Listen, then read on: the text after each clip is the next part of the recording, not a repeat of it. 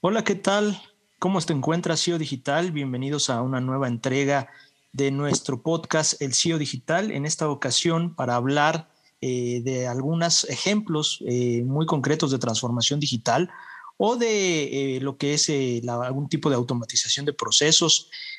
todo esto nace por, por la pues las preguntas que nos han llegado en donde nos dicen, bueno, ya nos hablaste de innovación, de tecnologías emergentes, de la propuesta de valor, de modelos de negocio, pero bueno, ¿cómo se conjuga todo esto?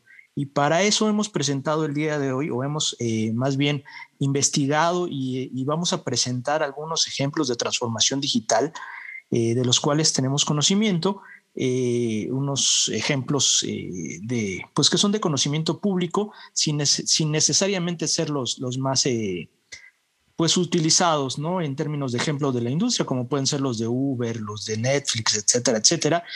nos dedicamos a sacar la información de algunos otros casos relevantes y, es para, para esto que me acompañan, como siempre, el día de hoy, Sergio Ramírez y Edgardo Contreras, para irnos presentando, irnos desmenuzando cada uno de estos casos que, que esperamos sean de su interés. Eh, chicos, ¿cómo están? Buenas noches, buenos días, buenas tardes, dependiendo de dónde nos escuchen.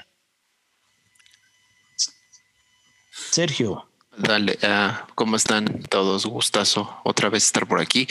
Eh, sí, e, este, este se, se, puede convertir en uno de los más divertidos y, y, ocupo el término divertidos porque de verdad al momento que estuvimos haciendo la investigación y el, la manera de ensamblar este episodio, creo que, que, que, el final de cuentas, inclusive el ponernos de acuerdo fue, fue divertido hasta el estarnos contrapunteando y cómo llegamos a estas conclusiones. Entonces, esa parte es las que les queremos mostrar al, al CEO digital, que, que, no hay un solo camino y que no hay una sola forma eh, específica de hacer transformación digital exitosa. Entonces, creo que lo que vamos a presentar hoy va, va a darles valor en ese sentido.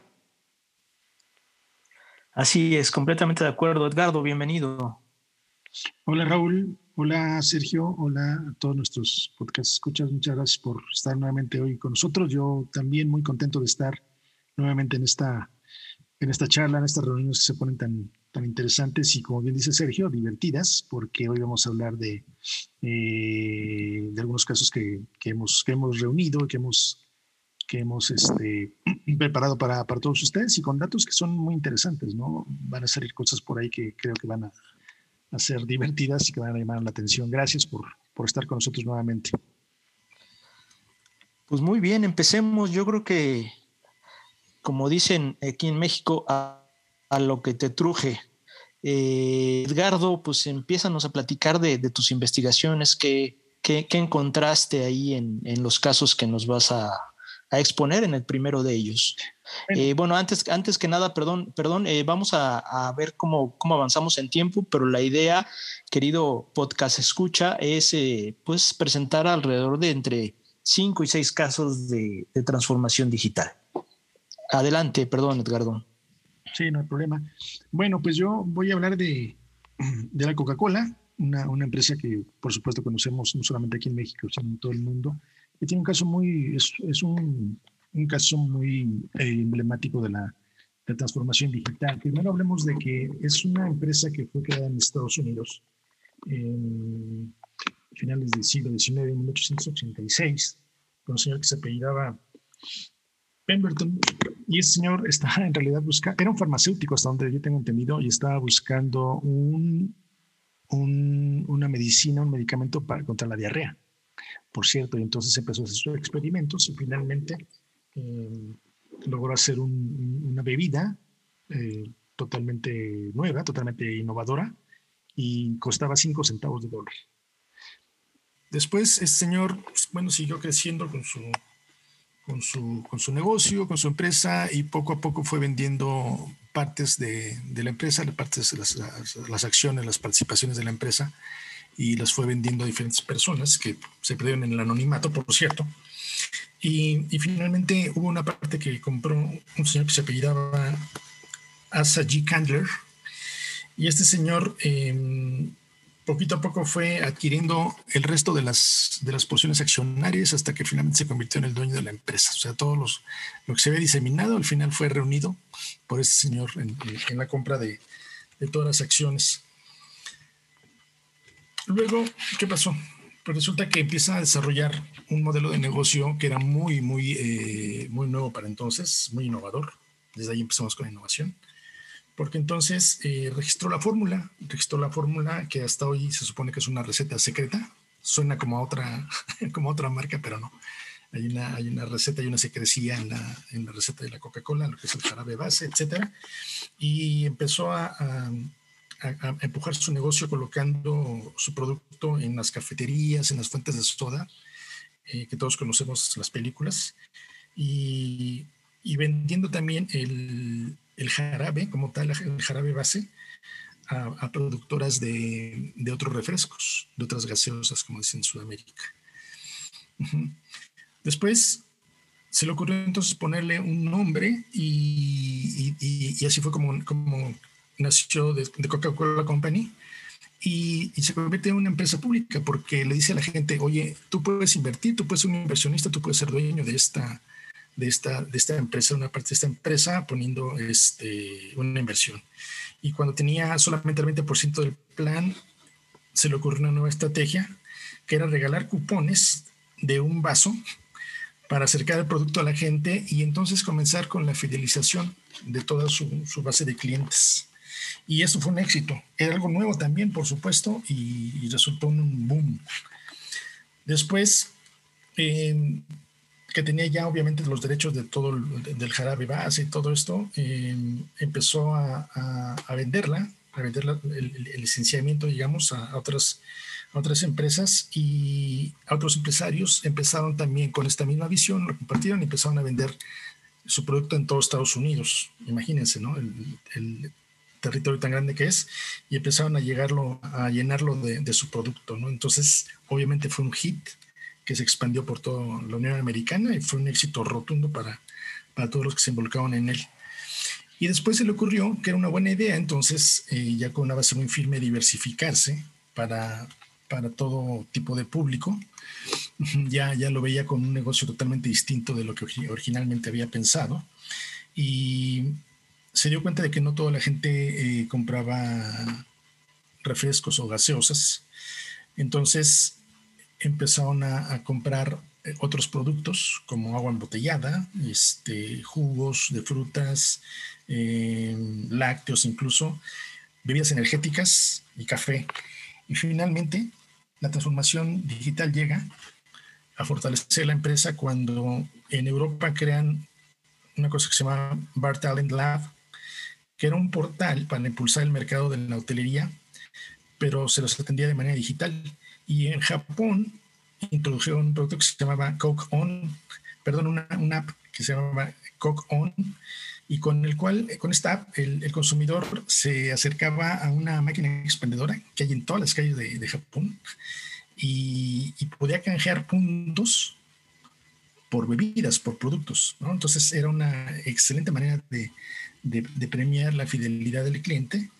Y, bueno, eh, esto en, Latinoamérica, la idea de digitalizar el canal tradicional es, es este, una, nueva iniciativa donde el público visita, sigue visitando las tiendas de barrio, ¿no? Lo que conocemos como este, misceláneas, pero, pero sigue haciendo una, una compra digital a través de los portales. Entonces, finalmente, a través de, de todos los años, vemos cómo Coca-Cola y el negocio se va modernizando, se va actualizando, se va transformando eh, y apoyándose en las tecnologías digitales, finalmente terminan con un negocio, con un modelo de negocio que es totalmente diferente al, al, primero, como lo habían empezado de una manera muy, muy rudimentaria, digamos, pero se convierte en un, en un monstruo gigantesco que todos todos conocemos, ¿no?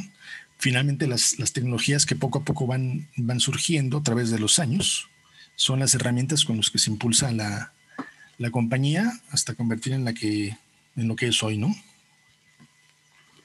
Ok. Muy bien, pues es prácticamente la historia de toda la Coca-Cola desde 1800, finales de los 1800, principios de los 1900, ¿no? Y, eh, y, la, forma en cómo se ha ido transformando su, su, modelo de negocios eh, pasando pues por un tema de franquicias, un tema de embotelladoras. Este es un ejemplo que conocemos pues relativamente bien eh, e incluso alguno de nosotros ha estado trabajando con, con la gente de Coca-Cola en algunas implementaciones de softwares y, demás.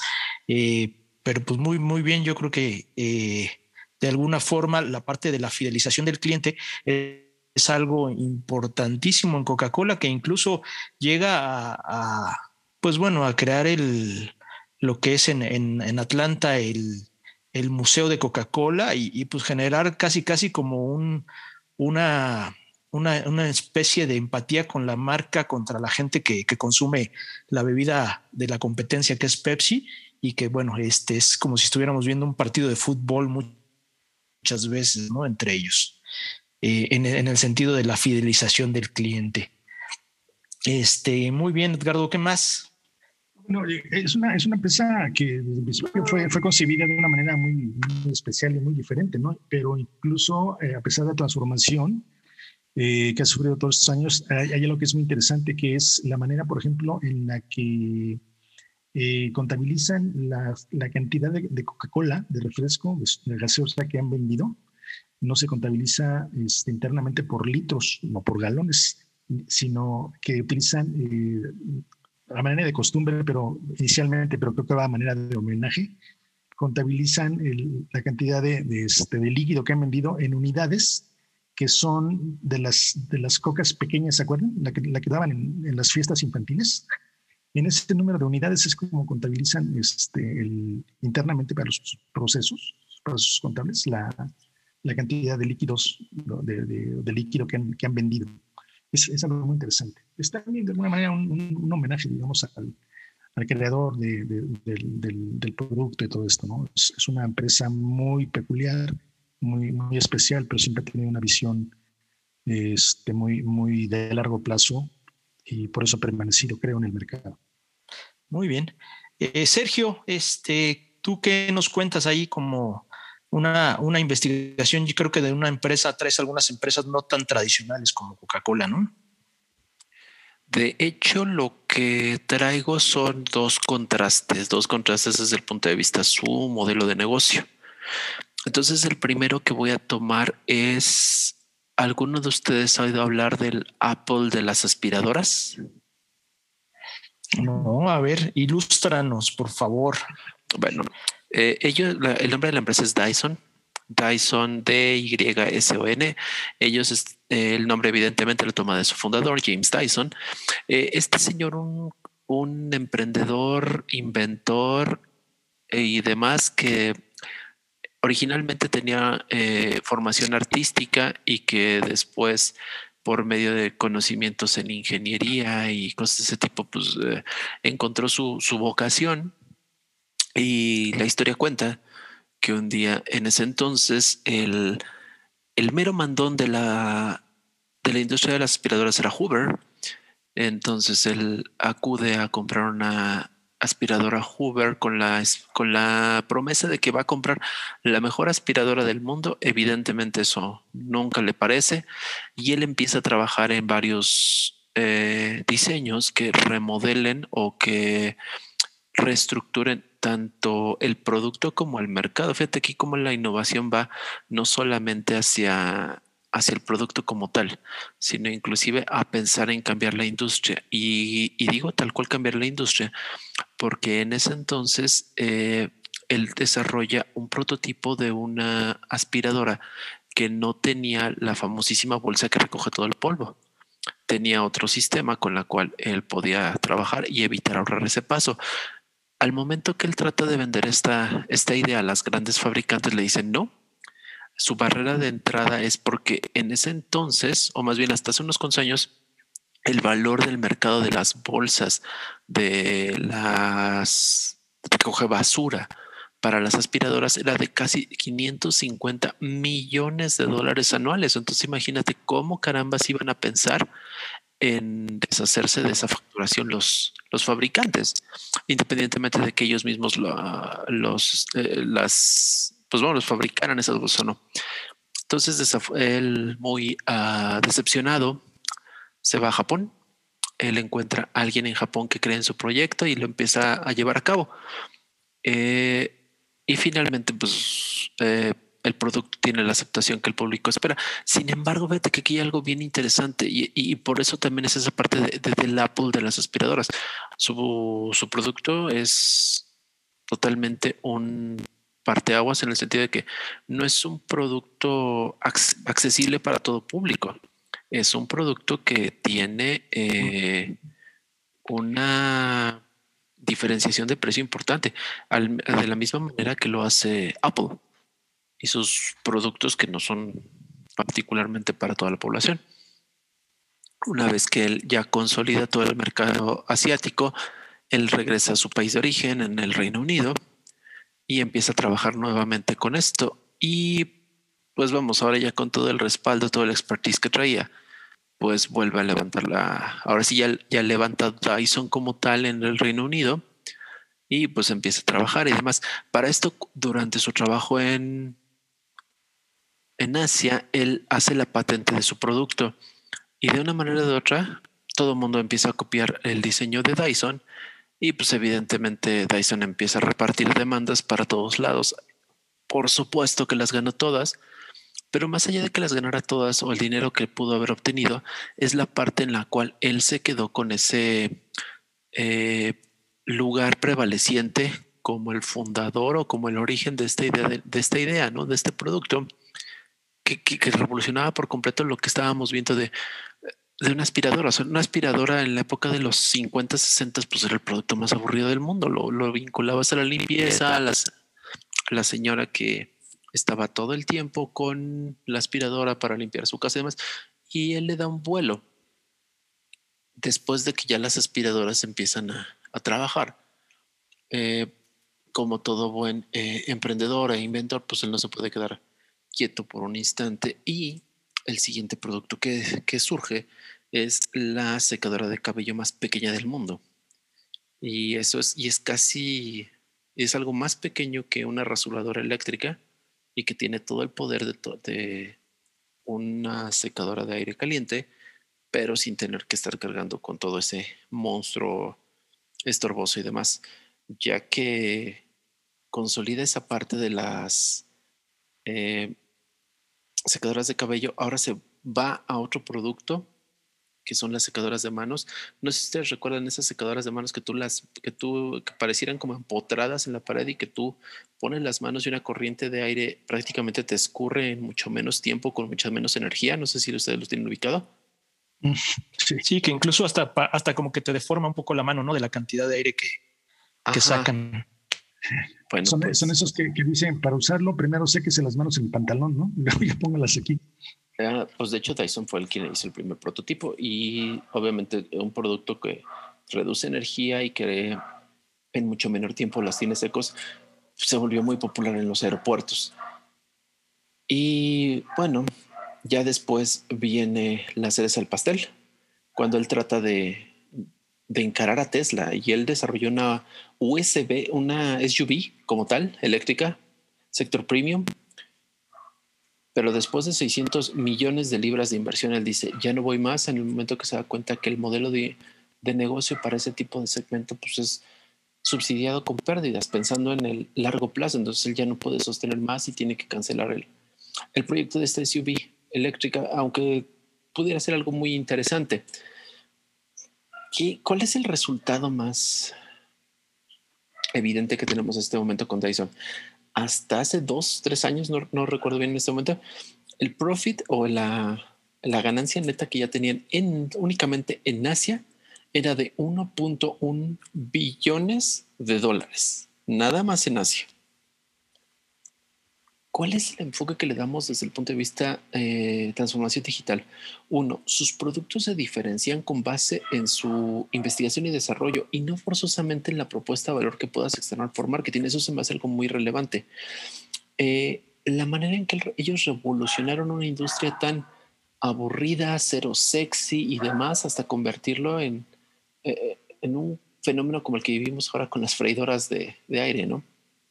Eso se me hace súper relevante cómo eh, llevaron al siguiente nivel un producto y convertirlo en algo que inclusive te daba estatus. Yo nunca me imaginaría que una aspiradora me pudiera generar mi estatus con, mis amigos, pero bueno, eso con eso con algo con lo que surgen. Entonces ellos empezaron a generar nuevos subnichos, nuevas industrias inclusive, a tal grado que su nivel de I más D que tienen les ha obligado a abrir ellos su propia universidad porque no tienen dentro del sistema educativo del Reino Unido una ingeniería lo suficientemente adaptable al trabajo que ellos desarrollan. Entonces dicen, bueno, si no lo tengo, pues voy a empezar a desarrollarlo. Entonces fíjate nada más qué maravilla. Fomentas, eh, haces crecer a la comunidad, al mismo tiempo te generas el talento suficiente. Por cierto, esta semana sacábamos un, sacaba el equipo un contenido al respecto del talento insuficiente para la transformación digital. Y adicional, vas superando cada vez más los estándares de productos que parecía que nunca más iban a evolucionar.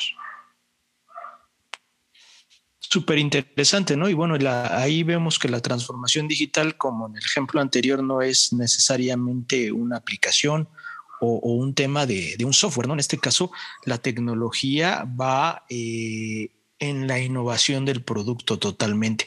Y creo que aparte, eh, no estoy seguro, pero sí creo que las primeras eh, aspiradoras totalmente portátiles inalámbricas también las son de ellos, me parece, no estoy seguro. seguro, ¿eh? Seguro. Muy bien, pues súper interesante el caso. Eh, yo también les traigo ahí algún, par de casos. Eh, vamos a platicar el primero. Son los dos que yo traigo son de empresas eh, mexicanas, un poquito más, más cercanas a, nuestro entorno. y voy a empezar con un gigante de, lo que es el, cemento y el concreto, una industria que Edgardo conoce perfectamente bien. Pero bueno, aquí se la, se la robé para, para sacar este, este ejemplo. Y vamos a hablar de Cemex, eh, una, una, empresa pues ya desde hace muchos años que en 2007 inicia un periodo de expansión muy, muy agresivo por medio de compras hostiles, algunas, otras compras amigables, pero bueno, todo eso basado, esta serie de compras donde la, se internacionalizó la empresa, eh, estaban eh, basadas en un apalancamiento total, ¿no? Es decir, el nivel de, endeudamiento de la compañía era un poquito eh, impresionante, a tal grado de ser muchas veces el epita de la, de la empresa. Pero bueno, eso no es lo, interesante. Lo interesante aquí es que hicieron algo que se conocía o se conoce como el Cemex Way. ¿Qué, era, qué es el Cemex Way? Eh, entre, entre otras, y para efectos tecnológicos, que es la, la, parte que nos, que nos atañe un poquito en este ejemplo, eh, estaba eh, basado en la implementación de, de, los procesos de negocios que tenía Cemex en cualquiera de las adquisiciones que hacía. llegaban, implementaban en 12 semanas todos los procesos de negocio que ellos tuvieran. Obviamente hacían un tema de, de, lo que vendría siendo la tropicalización de su sistema eh, en los distintos países. Pero en 12 semanas no importaba si la empresa se dedicaba a, cosas diferentes, a, a la mejor los, eh, a, lo que es el cemento y el concreto, porque compraron eh, en esta expansión compraron eh, algunas empresas que se dedicaban a, producir materiales de construcción, pero no necesariamente cemento y concreto. Eh, 12 semanas y estaban arriba con una empresa totalmente adoptada a lo que era la forma de operación de, de Cemex. Esa en primera instancia podríamos llamar la base de la, de la transformación digital que hizo Cemex fue la estandarización de procesos, que es un tema más de automatización, pero que para ellos fue muy importante por lo que sigue. Eh, ese proceso desde el 2007 terminó y continúa, eh, bueno, continúa, pero terminó eh, en una parte con algunas crisis económicas, en donde la empresa tuvo que vender incluso algunos de, de las adquisiciones que había que había comprado, en algunas otras eh, ocasiones las tuvo que vender por temas de, competencia, que lo, declaraban como eh, pues un tema de monopolio en algunos países. Pero bueno, eh, tras distintas crisis, la empresa decayó, empezó a perder incluso la calidad de riesgo de, de, inversión, este, tenía, la, calificaban con un mayor riesgo y bueno, y tenía un acceso mucho más caro a créditos. Eh, y es por esto que el año pasado, en el 2020, lanzan una, una, nueva iniciativa que le llaman Operación Resiliencia. Este, ¿Qué es esto? Pues bueno, era donde eh, en realidad lo que decían es, esta operación incluía un, o incluye más bien un tema de, transformación digital, un plan de transformación digital que en 2018 había iniciado en, en Cemex. Inició con, con algo que le llaman el Cemex Go. ¿Qué es el Cemex Go? Pues no es otra cosa más que una plataforma donde se le permite a los usuarios comprar productos, rastrear las entregas y administrar pedidos en un entorno totalmente seguro. Esta, esta plataforma que fue lanzada en el 2018 y que forma parte, eh, pues es la piedra angular de la operación Resiliencia, eh, tuvo pues muy, buena, eh, muy buenos resultados para el primer año, es decir, a finales del 2019, principios del 2020, ya está disponible en 21 países en, con 180 mil órdenes procesadas, 90 mil entregas, 50 mil usuarios en la plataforma, 2 mil unidades de reparto controladas por la plataforma, 20 mil clientes. Estaba ya desarrollada para 32 lenguajes. Para hacer todo esto, este CEMEX tuvo que hacer eh, en, en, la ciudad de Guadalajara eh, una serie de, pues de, de, de desarrollos que era la parte del del desarrollo del CEMEX Go. Esto este, pues implicó un, esfuerzo importante de desarrollo de proveedores, de manejo de, personal interno para lograr desarrollar eh, esa plataforma. Sí, pero esa plataforma lo que le dio fue una cercanía impresionante con, los clientes eh, a tal grado que pues estaban muy bien posicionados para, para afrontar lo que es la pandemia de, del COVID-19 y, la, plataforma aceleró de forma importante toda su operación. Y a pesar de la pandemia, este, pues eh, los resultados que ha, obtenido eh, Cemex en el, el 2020 pues, son realmente muy buenos. Ha reducido, eh, bueno, en, hasta el 2019 tenía una reducción de 200 millones de Para el segundo trimestre del 2020 eh, ya se había recuperado, reportó el mayor flujo financiero de operación, el mayor flujo de efectivo desde el 2016. Este, y en el cuarto trimestre del año pasado, la compañía reportó un crecimiento en el EBITDA del 19%. O sea, lejos de, haber recuperado los 200 millones de EBITDA, incluso tuvo un, crecimiento de un 20 por prácticamente de un 20%. Eh, y esto eh, representa un incremento de 644 millones de dólares de, utilidades frente al mismo periodo del 2019. Este, todo esto en realidad, eh, pues, insisto, basado en lo que fue su, plataforma de transformación digital de Cemex Go. y bueno, dado estos resultados, lo que hace Cemex es hoy pues seguir incrementando su plataforma, eh, seguir incrementando lo que es eh, la funcionalidad de su plataforma y tratarla, tratar de seguirla llevando a diferentes eh, países, ¿no? Para seguir impulsando principalmente las ventas y la cercanía con todos sus, sus clientes. algunas este, estadísticas de que los clientes han reducido también su, su, su parte operativa al tener una operación mucho más transparente con, con Cemex, tienen contacto, eh, antes cuando pedían un precio podían pasar dos o tres días para recibir una propuesta, hoy la tienen en línea 7 por 24 o 24 por 7, eh, como se dice en algunos países, dependiendo el orden, pero bueno, eh, tal cual lo, que, lo que queremos platicar aquí es una estandarización de procesos, lo que, lo que le permitió a Cemex tener este, esa estandarización ya de procesos que inició con el Cemex Way eh, en la operación Resiliencia, con la, con la aplicación y la, la plataforma que tuvieron con Cemex Go, eh, les, les, permitió hacer, si bien con un esfuerzo importante, una plataforma que funciona en todos los países donde está eh, Cemex. Han, está, o la idea es ahorita incrementar esa, las funcionalidades de esa plataforma, pero el resultado ha sido eh, que como estaban con esa plataforma preparados de alguna forma para un proceso como el COVID-19, aunque no lo, no, lo, no lo previeran, estaban preparados para funcionar de forma eh, tecnológicamente hablando de una, de una forma digital con, con, los clientes, pues han tenido unas operaciones muy importantes el año pasado, una recuperación muy importante.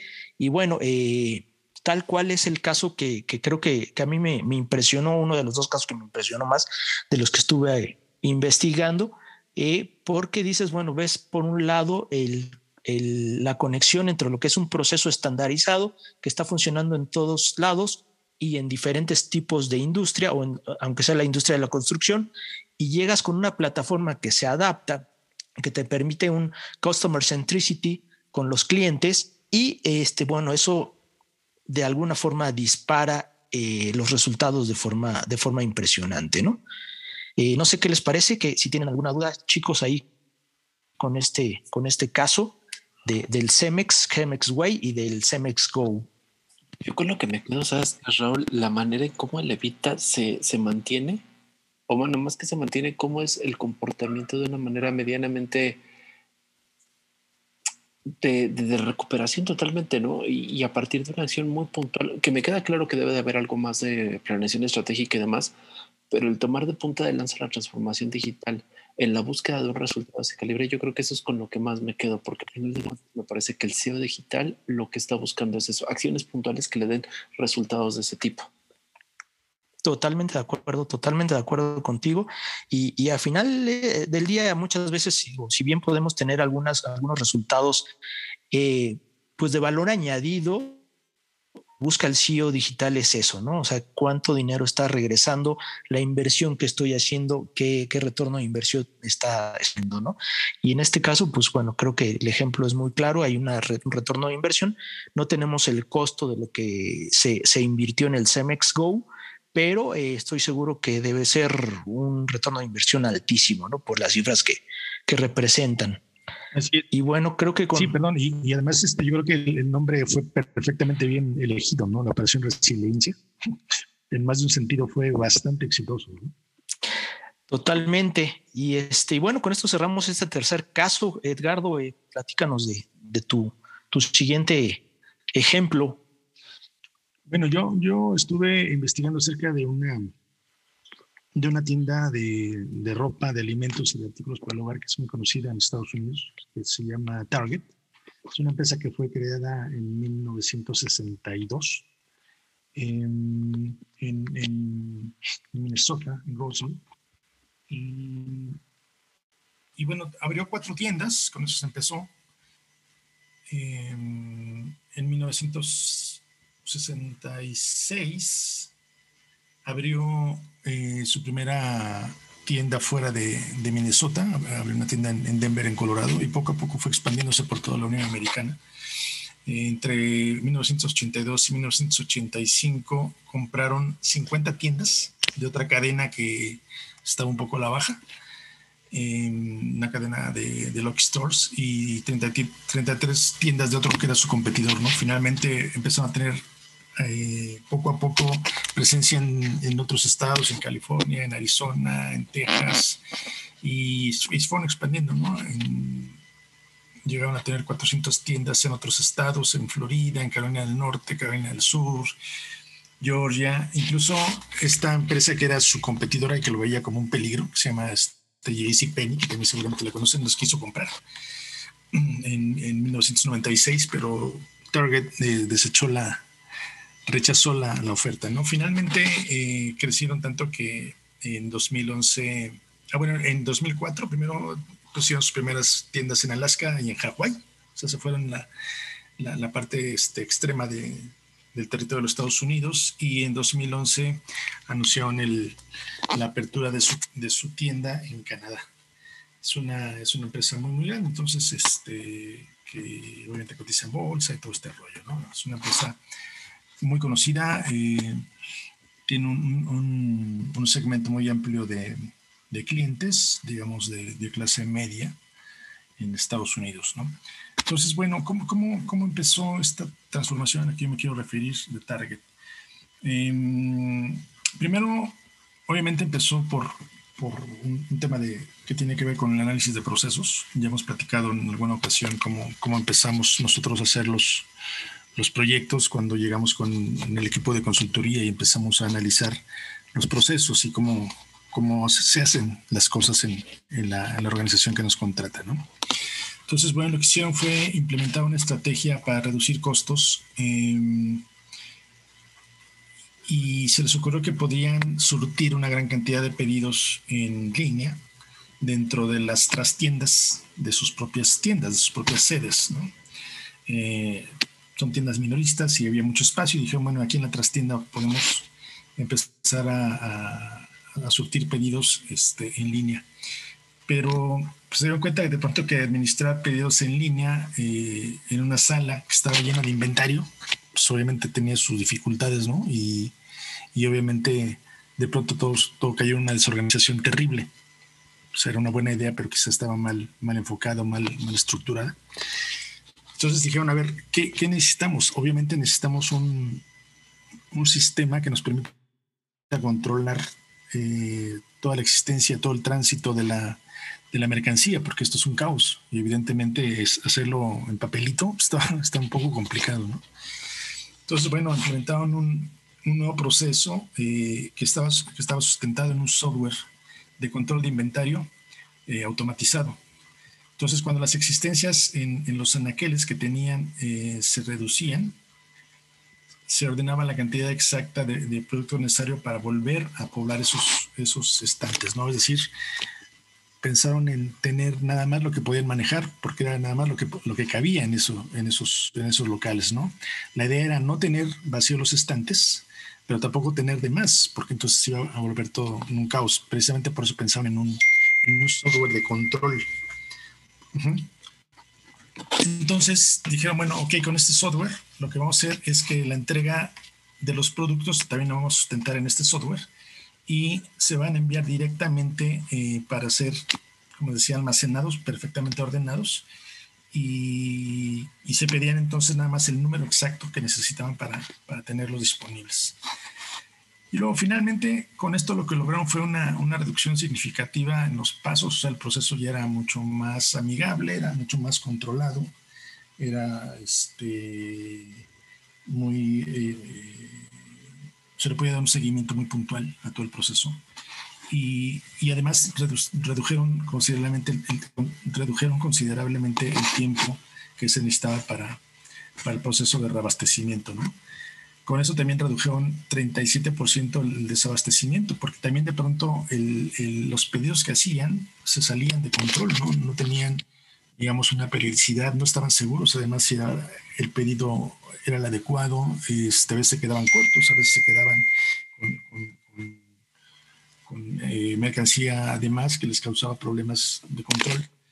con, con, este software que ellos implementaron, redujeron 37% el desabastecimiento y algo que fue muy importante, lograron eh, liberar un, una gran cantidad, unos espacios muy grandes en, sus locales, ¿no? en sus trastiendas, que les servían para, para otras operaciones dentro del mismo negocio. ¿no? Entonces, finalmente, gracias a este software se mejoró la eficiencia en la trastienda y, y, tuvieron una estrategia de, de, cumplimiento de pedidos en la tienda que, que generó, unos ahorros de costos importantes, ¿no? Es decir, las cosas ya no estaban eh, sujetas a un, a un, caos, sino al contrario, ¿no? Todos sabemos que cuando hay control, pues evidentemente te estás ahorrando muchas cosas, estás ahorrando por muchos lados, ¿no? Eh, y, finalmente estos ahorros le significaron eh, un, 40% eh, precisamente de, de, ahorro en los costos a la, a la compañía. ¿no?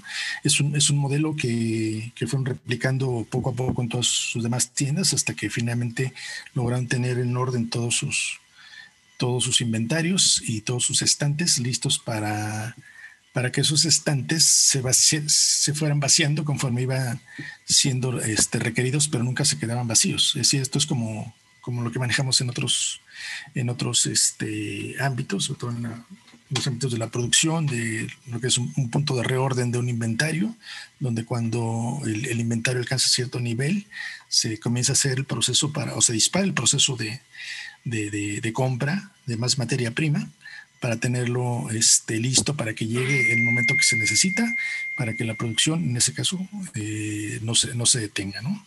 Entonces, es, es, muy interesante ver cómo la, la operación de la empresa se, se, hace eh, sustentada en un, en un software, en este caso, pero que ha sido perfectamente diseñado a partir de la necesidad que se, que se detecta en los procesos que se han ido analizando poco a poco, ¿no?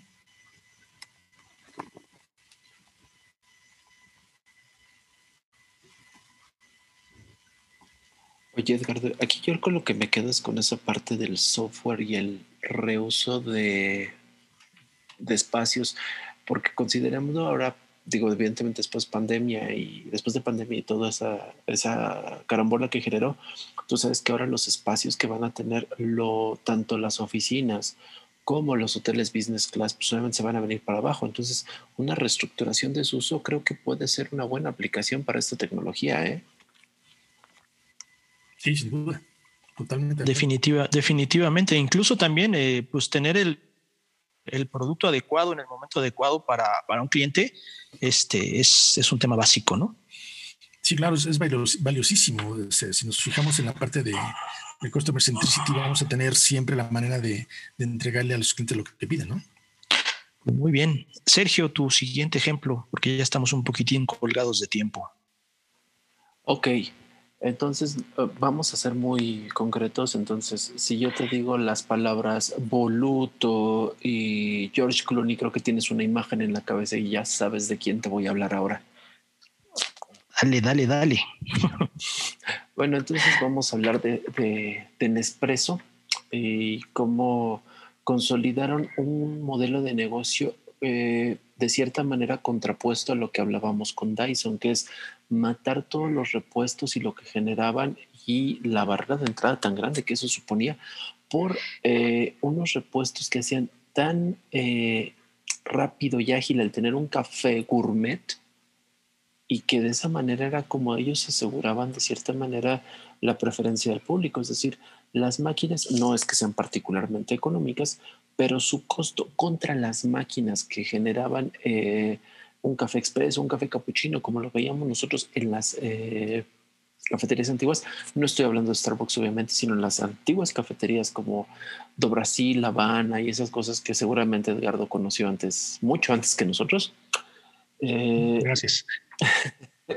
Entonces, este, nada personal. Eh, el punto es, ¿qué es lo que pasa? Ah, y de hecho es quien genera las la patente sobre las cápsulas es, eh, irónicamente, es a su esposa siempre le ha gustado el café expreso, pero evidentemente para ella era un problema el tener un maquinón de esos tan grande dentro de la de la casa, ¿no? Y, era difícil de operar y era pesado y, y consumía energía y etcétera, etcétera, etcétera.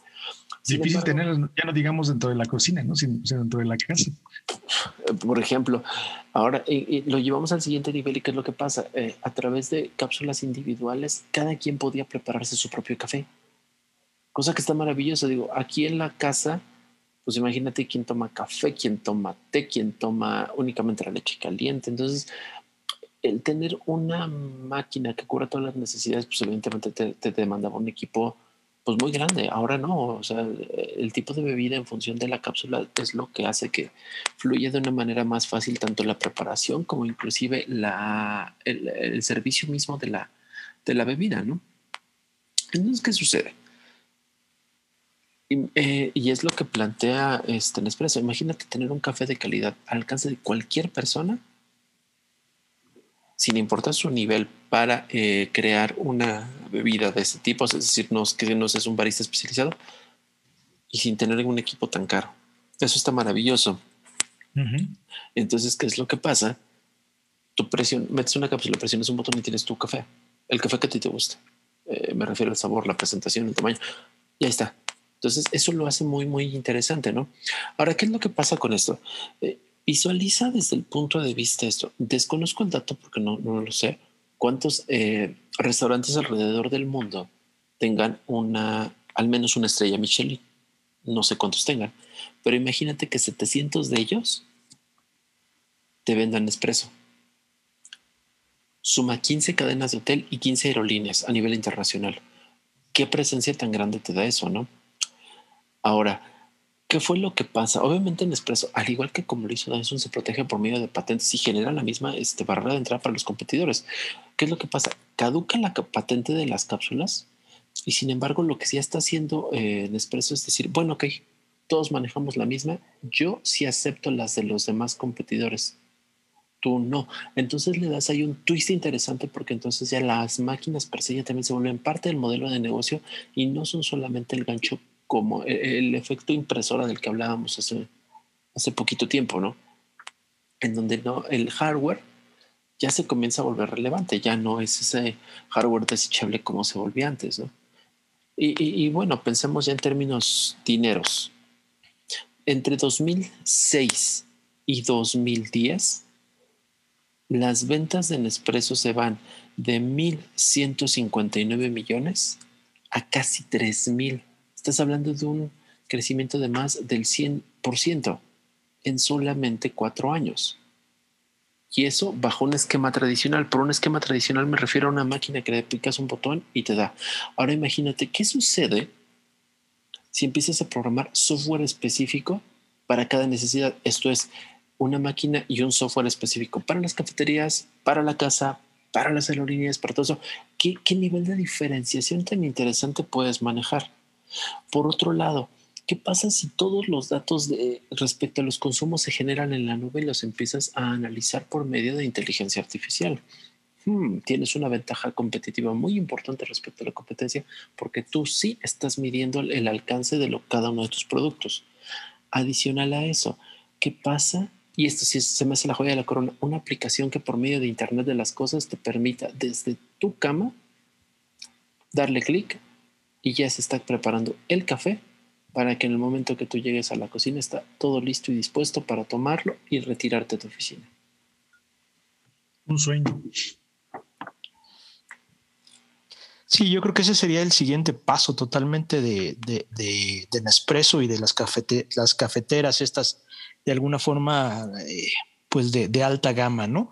Y, aquí yo te aporto un, dato, este, Sergio, este, que, dices, bueno, es cuando, cuando el producto deja de ser un commodity, eh, no sé si, si, lo han sacado, pero un kilo de café de, de, Nespresso eh, vale alrededor de 3.600 pesos.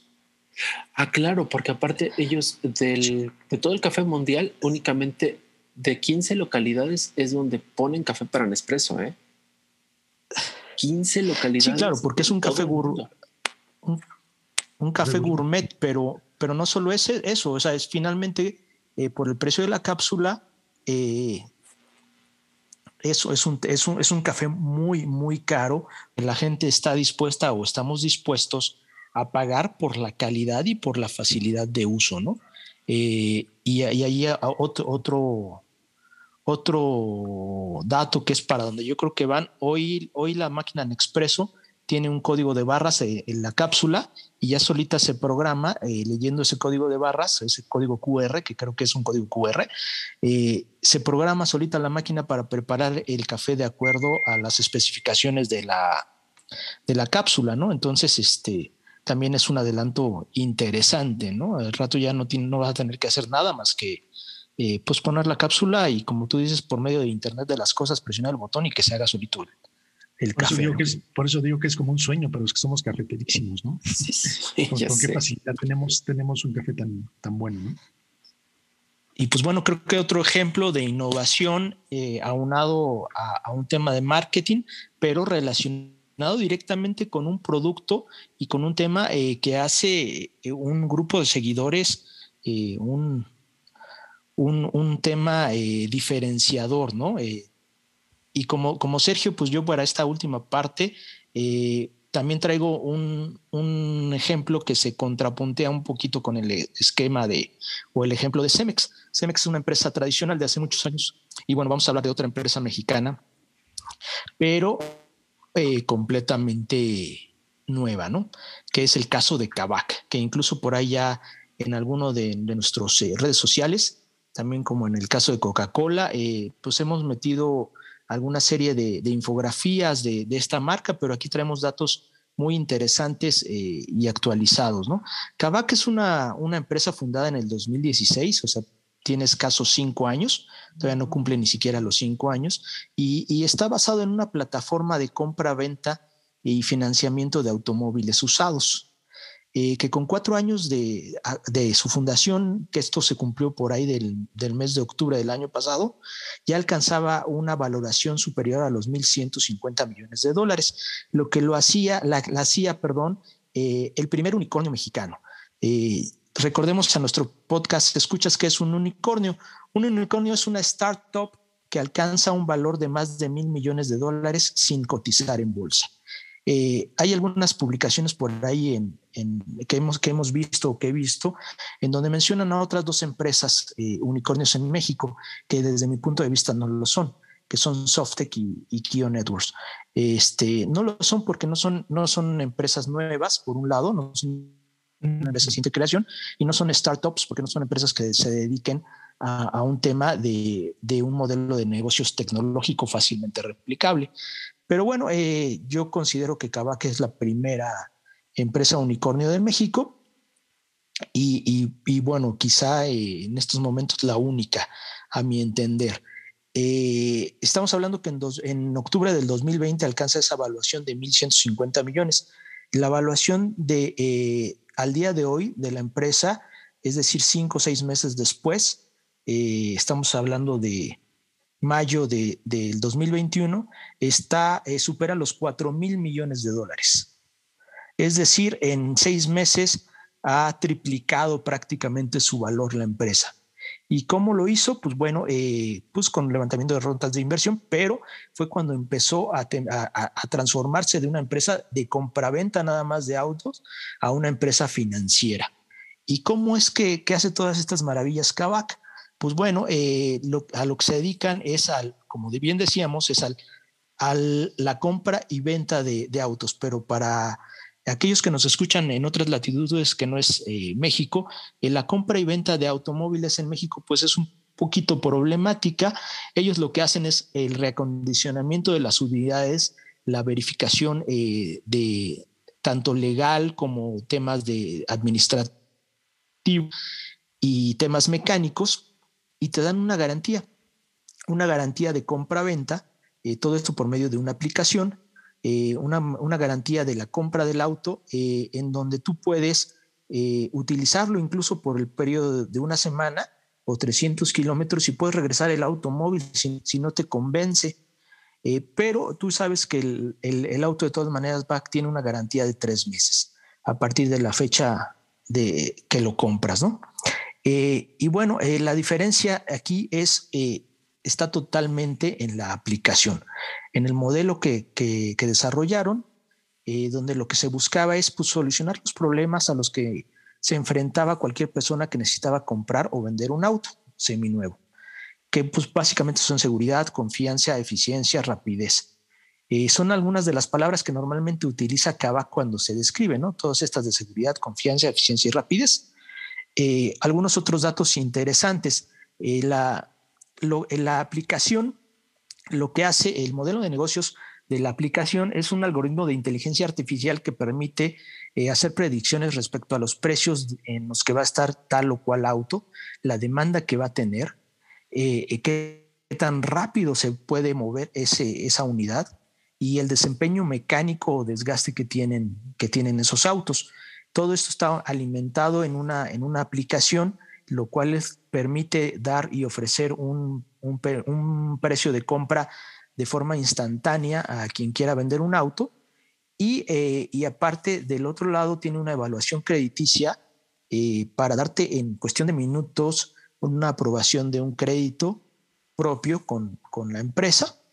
Este, y pues con tasas eh, un poquito abajo de lo que es el mercado de algunas otras instituciones financieras que, incluso en México algunas no tienen eh, eh, financiamiento para autos usados.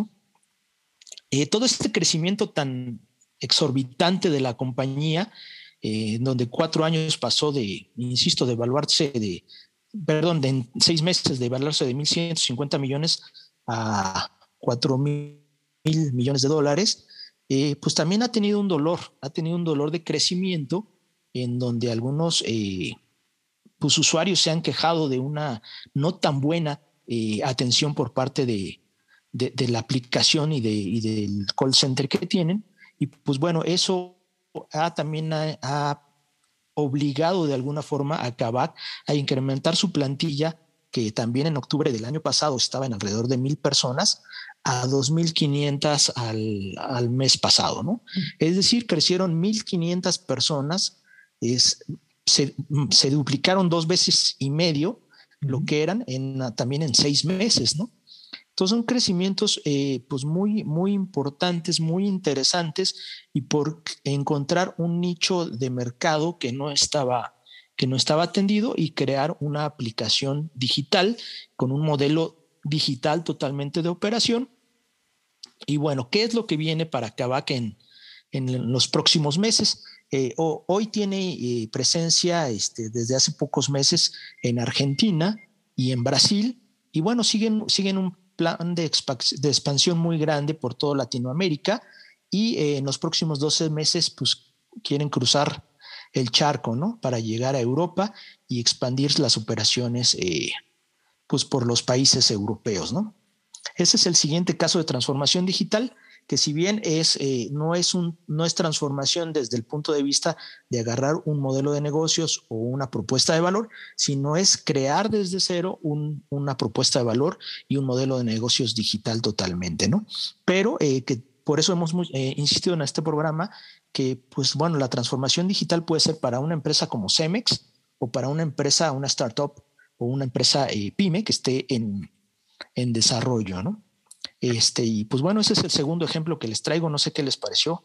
A mí me pareció muy eh, impactante los crecimientos en cuatro años, pasar a formar una empresa de cuatro mil millones de dólares, eh, en cinco años prácticamente, pues es un tema eh, pues bastante, bastante impactante para mi punto de vista. Son, números impresionantes, por supuesto que son números impresionantes, ¿no? Este, ves el tiempo en lo que los generaron y obviamente es algo asombroso. Digo, tanto que ha crecido tanto que ya se da el lujo de aparecer en, en la Fórmula 1 esta marca, ¿no? Así es, es correcto. Ah, es correcto. Hay, un tema interesante, e inclusive lo decían sus fundadores en una entrevista para un diario aquí en México, ¿no? Que ellos inclusive eh, tenían claro que la primera unicornio mexicana iba a ser una fintech, porque recordemos que Kavak tiene también su brazo de financiamiento y es una fintech y es realmente el que les da el impulso para lograr esa evaluación. Sí, totalmente, la generación de todos los créditos que dan, ¿no? Este, y por debajo, insisto, por unos puntitos o por abajo de lo que dan las instituciones tradicionales de crédito y que, insisto, muchas de ellas no tienen una, un crédito eh, para autos usados, ¿no? Te lo tienes que hacer por medio de crédito al consumo, tarjetas de crédito, que son mucho más caras que, que lo que ofrece la financiera de Cavaca. Claro, pero qué modelo de long tail tan robusto, ¿estás de acuerdo? Totalmente. Totalmente. Y pues bueno, creo que con eso terminamos ahí seis ejemplos de transformación digital, eh, algunos de procesos, algunos de producto, otros como el que nos contaba Edgardo de, del modelo de negocios en Coca-Cola, eh, unos de prácticamente de lo que es la, automatización del back office, como puede ser el caso de Target. Y creo que pues bastante redonda esta, estas explicaciones de cómo se puede aprovechar la transformación digital en diferentes ámbitos, este, compañeros. Sí, sin duda. Creo que lo que hemos dicho siempre, ¿no? El, el CEO digital tiene un montón, un campo amplísimo y muy fértil para, para desarrollarse, para desarrollar sus talentos y su conocimiento, ¿no? Ah, yo con lo que me quedo. De acuerdo, serio. Yo con lo que me quedo aquí al final de, de, la plática del día de hoy es cuántas formas de abordar la transformación digital y de una manera que al final de cuentas te brindan, uno, beneficios, como me refiero a utilidad como para tu organización, Dos, la manera en que, eh, que otorgas valor, y no solamente me refiero a tu propuesta, sino también en lo que otorgas a, los, a tu comunidad, a tu público, y que igualmente eh, la, no estamos dejando de lado el hecho de que el desarrollo de nuestro talento es lo que nos impulsa, ¿no? Entonces yo me quedaría con esos tres pilares que tienen en común estas empresas, buscando la manera de eh, liderar cada uno de sus segmentos. Sí, que yo creo que todas tienen en común innovación, este, en primera instancia, eh, que hemos hablado hasta por debajo de las, hemos mencionado la palabra innovación en otros programas. En este no lo hemos hecho tanto, pero todo, todo, todo este, estos ejemplos son innovación, algunos aunados a temas de marketing, a generar eh, pues una base de, clientes muy, muy, muy, que tenga una alta fidelización. Eh, y bueno, y algunos otros innovación en productos, otros innovación en software, como pueden ser los que yo presenté, pero, pero tal cual lo menciona Sergio, ¿no? Una, un abanico muy grande eh, de, de, opciones, y también lo mencionó Edgardo, de opciones para que el CEO digital eh, se ponga a pensar, se ponga a hacer un plan, se ponga a, a ver de qué forma puede aprovechar la transformación digital en, en sus organizaciones. Es correcto. Y chicos, no sé si hay algo más, este, creo que ya estamos sobre el tiempo. Ya producción nos está echando unos ojotes, ¿eh? no es por nada. sí, creo que sí. Creo que, creo que este, la sí. o sea, a final de cuentas, mm, mucha gente entiende la transformación digital desde el punto de vista de esos grandes monstruos, pero cuando vemos estos otros ejemplos y unas nuevas maneras de abordarlo, sobre todo aquellas que no nacieron digitales per se, yo creo que también puede servirle al CEO digital para que encuentre esa inspiración, si le podemos llamar de esa manera, de cómo puede empezar a trabajar sus proyectos de transformación digital en su organización. ¿eh? Es correcto. Y como siempre, pues bueno, eh, hay recordarles que tenemos una metodología de, abordar todos estos temas, de generar, de promover la, innovación, en el de, de, de alguna forma en meter la innovación en el ADN de sus empresas eh, nuestra metodología Innovation. Eh, pues bueno, si no encuentran la forma de hacerlo, si tienen alguna duda, si tienen algún comentario referente a, este podcast, alguna pregunta, lo que sea, este, pues síganos en nuestras redes sociales y bueno, eh, dependiendo lo que veamos de, respuesta de esta semana en este, de este podcast, lo que haremos a lo mejor una siguiente una siguiente sesión con algunos otros ejemplos, probablemente con ejemplos ya propios eh, o ejemplos más cercanos. Eh, o eh, pues buscaremos algún tema que, vaya saliendo en, las preguntas de esta semana. Este, Edgardo, muchas gracias. Gracias, gracias Raúl, gracias Sergio, gracias a nuestros podcast escuchas. Me, ha gustado muchísimo este, este episodio y rápidamente me quedaré yo con, con, dos cosas que me parecen muy, muy importantes. Una es que la transformación digital, como bien lo dijiste, no es exclusivamente para las empresas tecnológicas y las empresas grandes, ¿no? Esto mismo para, se puede hacer para una pyme, se puede hacer para unas empresas de tamaño distinto, un poco más grandes, un poco más chicas.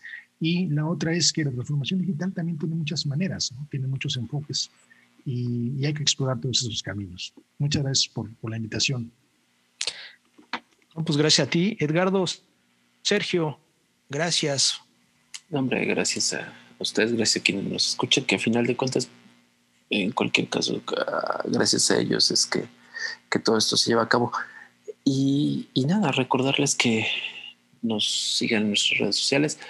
Em, por ahí está todavía vigente, creo, no sé, a reserva de que me confirme otra cosa, las sesiones de diagnóstico que estábamos llevando a cabo en otros, o de las que les habíamos hablado en otras emisiones, eh, creo que todavía por ahí anda disponible pero sobre todo es la, el gusto que nos da tener la comunicación y, saber que hay alguien del otro lado, ¿no? Así que eso no, no paramos de agradecerlo.